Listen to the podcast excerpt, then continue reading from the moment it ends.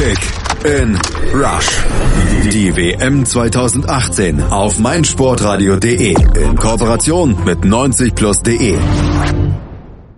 Zu spät, viel zu spät wachte die deutsche Mannschaft in ihrem WM-Auftaktmatch gegen Mexiko auf, aber da war der Schaden schon angerichtet und die 0 zu 1 Niederlage letztlich auch nicht mehr abzuwenden. Deutschland verliert erstmals seit 36 Jahren wieder das Auftaktspiel einer WM und kassiert gleich zu Beginn des Unternehmens Titelverteidigung einen herben Dämpfer. Die DFB 11 verlässt das Luzhniki-Stadion in Moskau mit ganz, ganz langen Gesichtern. 0-1 ein Ergebnis, das dem Bundestrainer und auch uns viele Erkenntnisse liefern dürfte. Wir ziehen sie raus aus diesen Enttäuschungen enttäuschenden 90 Minuten hier auf meinsportradio.de bei Kick and Rush, unserem WM-Podcast mit Malte Asmus und unserem Experten von 90 Plus, Chris McCarthy. Hallo Chris. Hallo. Die Highlights.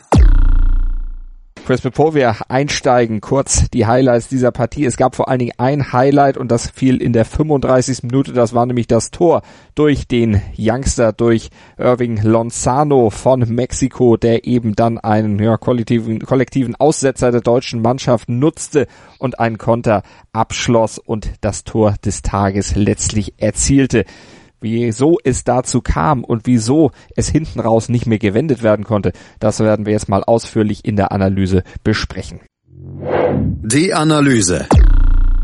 Chris McCarthy, unser Experte von 90 Plus, heute dabei bei der Analyse des Matches der deutschen Mannschaft gegen Mexiko 0 zu 1. Die deutsche Nationalmannschaft verliert und wir blicken mal auf die Gründe dafür.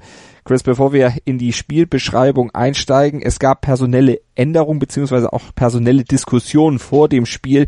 Erstmal, Jonas Hector konnte nicht mitmischen. Ja, Jonas Hector konnte nicht mitmischen. Das war auf jeden Fall äh, eine Schwächung für die deutsche Nationalmannschaft, gerade weil man mit Plattenhardt in meinen Augen jetzt nicht die, die allerbeste Lösung hinten links hat. Aber spielentscheidend war das in meinen, in meinen Augen jetzt wirklich nicht. Wer gespielt hat, das war Mesut Özil, da war ja im Vorfeld geritzelt worden, darf er spielen, wird er spielen. Der Bundestrainer hat auf ihn gesetzt und er hat auf der linken Angriffsseite auf Julian Draxler gesetzt zunächst und nicht auf Marco Reus. Genau, also für mich ein, also die die Reus-Entscheidung ist für mich nicht verständlich. Özil hat für mich zurecht gespielt, weil äh, das Spiel einfach auf ihn auch ausgelegt ist. Er ist der ähm, der kreative Punkt in diesem Spiel, der die äh, die Offensive einsetzen soll.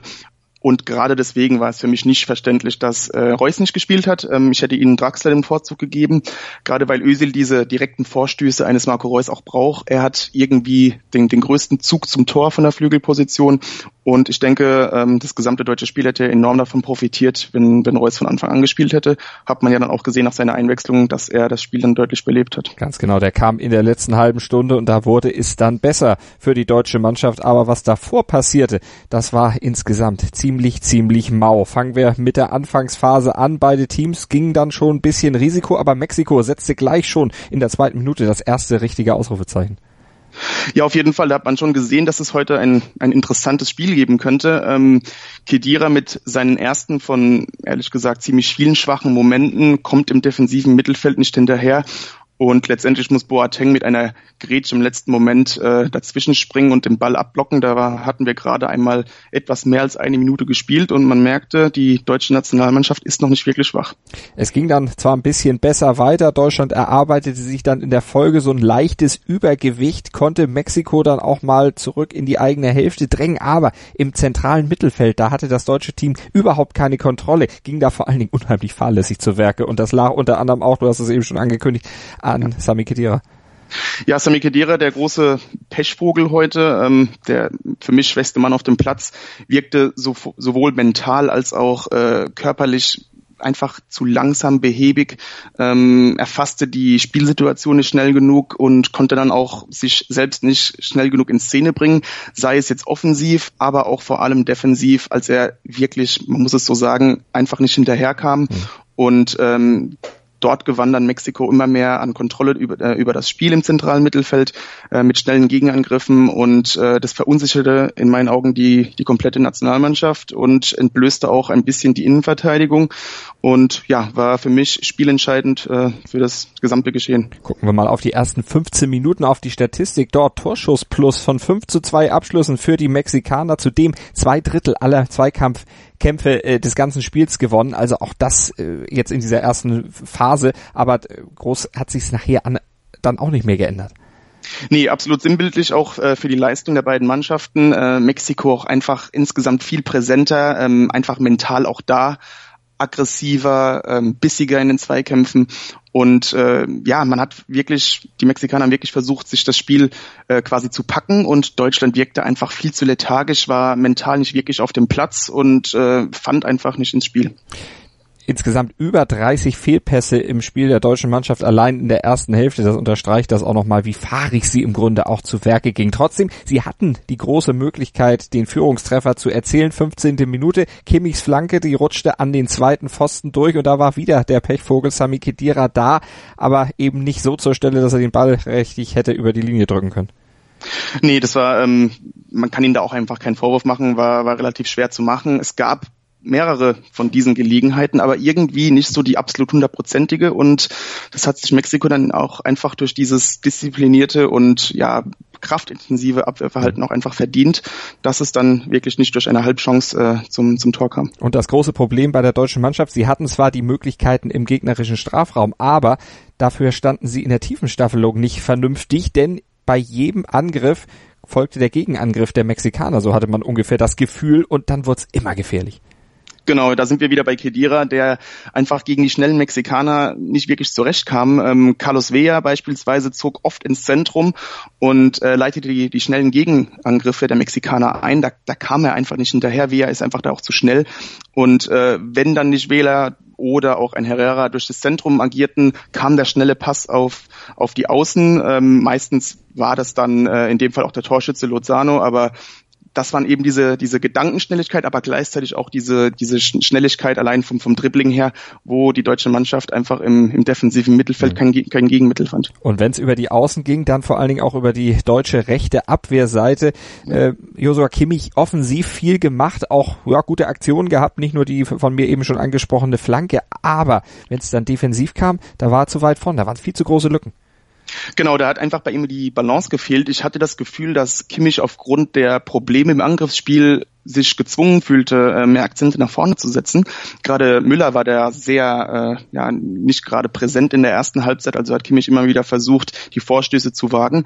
Gleichzeitig, ähm, aufgrund des, der letzten Präzision im letzten, in der letzten Aktion, ähm, hat das auch zu den Gegenangriffen geführt und dann war natürlich die rechte Seite total entblößt und das war dann auch natürlich die, die Seite, über die auch das Tor fiel mhm. und über die auch Lozano einfach ähm, immer mehr an, an Präsenz gewann.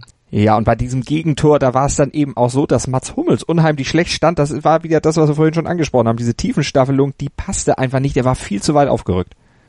Ja, da fehlte es generell so ein bisschen an der, an der Abstimmung. Ähm, ich hätte mir da sowohl von Hummels, aber als auch von, von Boateng auch gewünscht, dass man da ein bisschen lautstärker dirigiert, die Abwehr organisiert. Äh, man merkte da öfter auch, dass die, dass die Abseitsfalle auch nicht wirklich 100 Prozent auf einer Linie stand. Ähm, da fehlt es ein bisschen einfach an dieser Organisation. Und ja, natürlich auch, auch Hummels, der bei ein, zwei Situationen und das Land natürlich auch schon für einen Innenverteidiger nicht gerade glücklich agierte. Und dann hätte es fast vor der Halbzeit nochmal geklingelt, weil Carlos Vela ziemlich unbehelligt aus 20 Metern abziehen durfte. Da hatten sie Glück, dass er das Tor nicht traf. Ja, einer von vielen Gegenangriffen der Mexikaner mit etwas mehr Qualität vorne und das ist jetzt keine Kritik an Mexiko, aber es ist nun mal so, da fehlt es ein bisschen an der individuellen Klasse. Mit etwas mehr da vorne hätte Deutschland sich auch nicht darüber beschweren können, wenn einer der vielen Gegenangriffe in ein weiteres Tor resultiert hätte. Was man bei Mexiko hervorheben muss, dann auch nochmal das Mittelfeld. Herrera, Guadrado, die haben wirklich stark gespielt heute. Genau, also ich hatte es bereits angedeutet, für mich äh, der Schlüssel zum Sieg, Herrera und Quadrado ähm, zeichneten all das aus, was Kedira und auch teilweise Groß ein wenig vermissen ließen.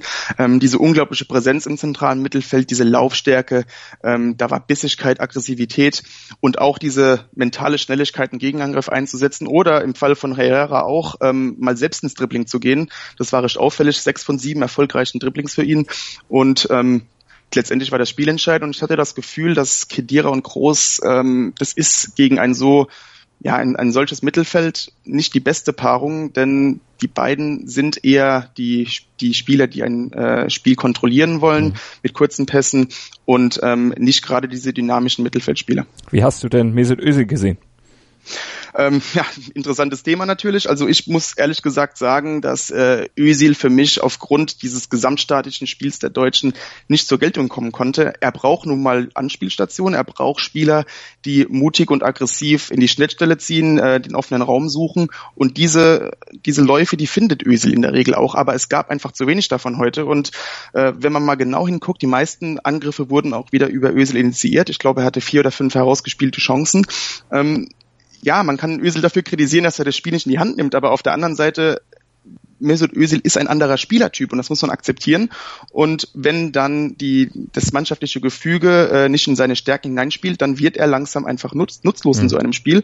Und da hätte man sich beispielsweise einen Marco Reus schon früher gewünscht, der genau in diese Stärken von Özil reinspielt. Oder auch ein bisschen aggressiveres Verhalten von einem Draxler oder Müller, die in der ersten Halbzeit wirklich da zu passiv agierten und nicht wirklich diese, diese aggressiven Sprints in den freien Raum suchten. Draxler hatte in der 55. Minute nach Zuspiel von Özil dann noch die bis dato beste Chance der Deutschen. Er ist ein Schuss, also Draxlers Schuss, den lenkte allerdings Carlos Salcedo dann ins Tor aus. Aber das war so eine Aktion, wo man dachte, na, jetzt könnte vielleicht was gehen. Und es wurde ja dann auch ein bisschen besser, weil nämlich Jogi Löw umstellte und dann Marco Reus tatsächlich zu seinem WM-Debüt verhalf. Das System dann von einem 4-2 äh, 3-1 dann auf ein 4-1-4-1 umstellte und weil Mexiko parallel dazu die zwei Aktivposten Vela und Lozano rausnahm, gab es für die Deutschen dann aber auch mehr Raum. Genau, ähm, das ist für mich jetzt eine spannende Frage, ob Deutschland besser wurde aufgrund der eigenen Wechsel oder aufgrund der, der wachsenden Passivität der Mexikaner. Denn du hast es bereits gesagt, Vea und äh, Lozano, das, waren, das waren die Aktivposten, gerade im Konterspiel. Und ähm, man hatte das Gefühl, Mexiko will jetzt etwas äh, das Spiel über die Zeit bringen, ähm, einfach nur noch verteidigen. Es kam ein Verteidiger rein und Rafa Marquez, der auch eher jetzt in der Innenverteidigung anzusiedeln ist mit seinen 39 Jahren. Und Mexiko wurde dadurch passiver. Die deutschen Wechsel waren trotzdem richtig und äh, positiv vor allem. Ähm, Ösel in einer etwas tieferen Position hat auch sehr viel Sinn gemacht, da er dadurch noch mehr Einfluss auf das Spiel gewann. Und ähm, Marco Reus hatten wir bereits angesprochen, belebte auch das Spiel direkt durch seine Direktheit. Ähm, das hat wirklich schmerzlich gefehlt am Anfang. Und wie ich fand, äh, es waren nur ein paar Minuten, aber Julian Brandt hatte da auch noch den einen oder anderen guten Akzent gesetzt. Der kam ja in der Schlussphase in den letzten zehn Minuten auch mit Mario Gomez, um da eben noch ein bisschen was ja, retten zu können. Am Ende war es so, dass sie nichts mehr retten könnten. Reus hatte einen Schuss, der über das Tor ging aus sehr spitzem Winkel. Kimmich versuchte es per Fallrückzieher. Toni Kroos hatte eine Direktabnahme. Also Chancen waren irgendwo da. Und auch Mario Gomez hatte noch einen Kopfball in den letzten fünf Minuten der Partie Partie, wo er dann allerdings auch das Tor deutlich verfehlte. Möglichkeiten waren da, also man hätte durchaus mit ein bisschen mehr Glück, ein bisschen mehr Abschlussroutine vielleicht treffen können, aber was auch auffiel, die Offenheit hinten in der Defensive, die war auch nicht abgestellt. Und wenn Mexiko es ein bisschen cleverer angestellt hätte, hätte sogar noch höher ausgehen können, die Niederlage.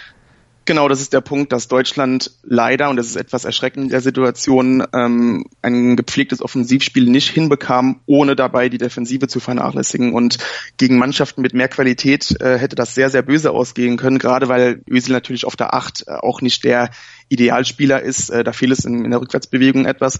Und ähm, klar, die Verteidigung war dadurch etwas entblößt. Man warf alles nach vorne.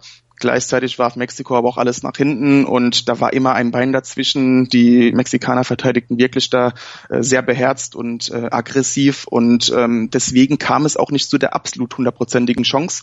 Und womöglich, ich meine, ich bin jetzt auch nicht der größte äh, Gomez-Fan, aber womöglich hätte Gomez, äh, wenn er etwas früher gekommen wäre, dafür gesorgt, dass man vielleicht vom typischen deutschen Spiel etwas absieht und vielleicht ein bisschen mehr über die Flanken ins Spiel kommt, denn die Mexikaner sind jetzt auch nicht die allerkopfballstärksten.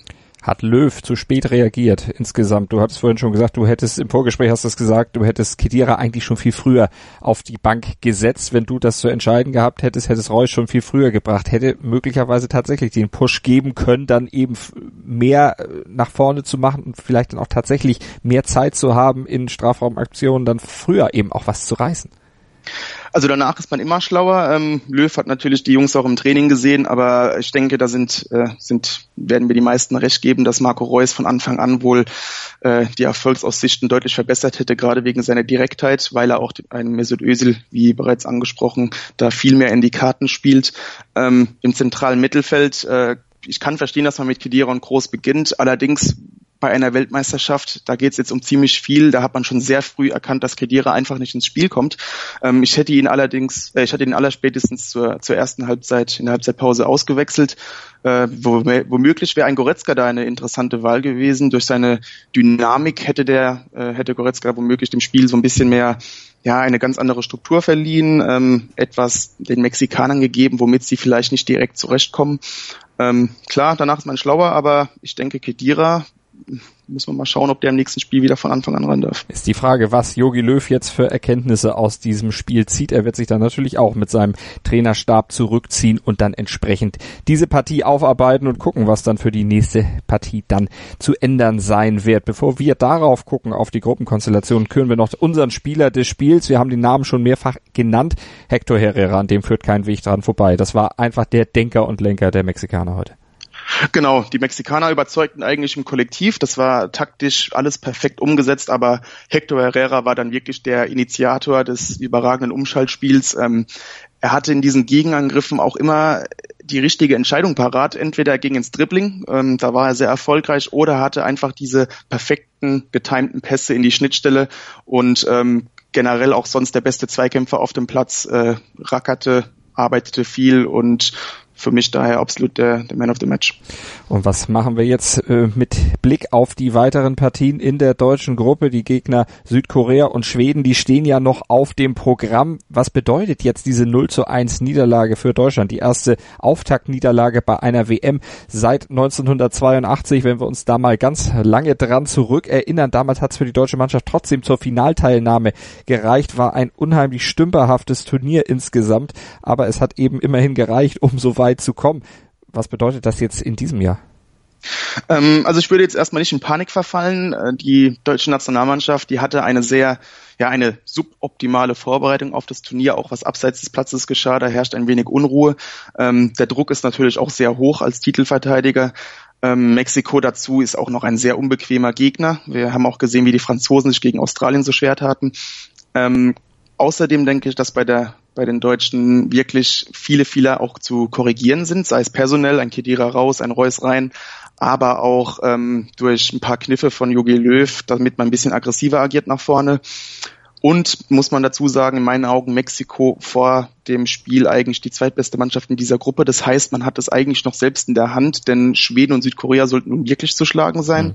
Sollte man allerdings dann Zweiter werden in der Gruppe, wartet dann direkt Brasilien im Achtelfinale. Also man sollte da schon irgendwie ja, schauen, dass man womöglich doch noch den ersten Platz klauen kann. Wenn Brasilien denn den ersten Platz in der Gruppe einnehmen wird, auch das ist ja noch nicht ganz klar. Ja. Heute Abend findet ja erstmal die erste Partie gegen die Schweiz statt. Werden wir natürlich auch noch als Podcast hier bei uns auf meinsportradio.de aufdröseln. Aber was natürlich auch noch eine interessante Statistik ist, seit 18, äh, 1998 hat kein europäischer Weltmeister im Anschluss mehr bei der Folge WM dann die Vorrunde überstanden. Ja, das würde ich jetzt einfach mal am besten nicht den Jungs von Jogi Löw weitertragen. Das sind Sachen, die die haben in den Köpfen jetzt nichts zu suchen. Macht auf jeden Fall Angst, aber die Mexikaner ja. haben eben auch gegen Schweden und Südkorea noch nicht gewonnen. Wir sind gespannt, wie die Gruppe weitergeht, werden natürlich weiter dranbleiben an der WM 2018 in Russland hier bei uns bei Kick in Rush auf meinsportradio.de, unserem WM-Podcast, werden eifrig weiter tippen beim meinsportradio.de Kick-Tipp-Gewinnspiel in Zusammenarbeit mit Mobilcom Debitel und Sony, die uns tolle Handys als Preise zur Verfügung gestellt haben. Schaut mal vorbei auf meinsportradio.de slash kickinrush. Dort findet ihr die Teilnahmemöglichkeit und auch alle Teilnahmebedingungen für unser Tippspiel. Schaut rein, meldet euch an, tippt und werdet vielleicht auch Tippweltmeister. Und ob Deutschland dann noch Fußballweltmeister wird, das werden wir dann in den nächsten Wochen auf jeden Fall verfolgen hier auf meinsportradio.de. Ich sage vielen Dank an Chris McCarthy von 90 Plus. Danke auch.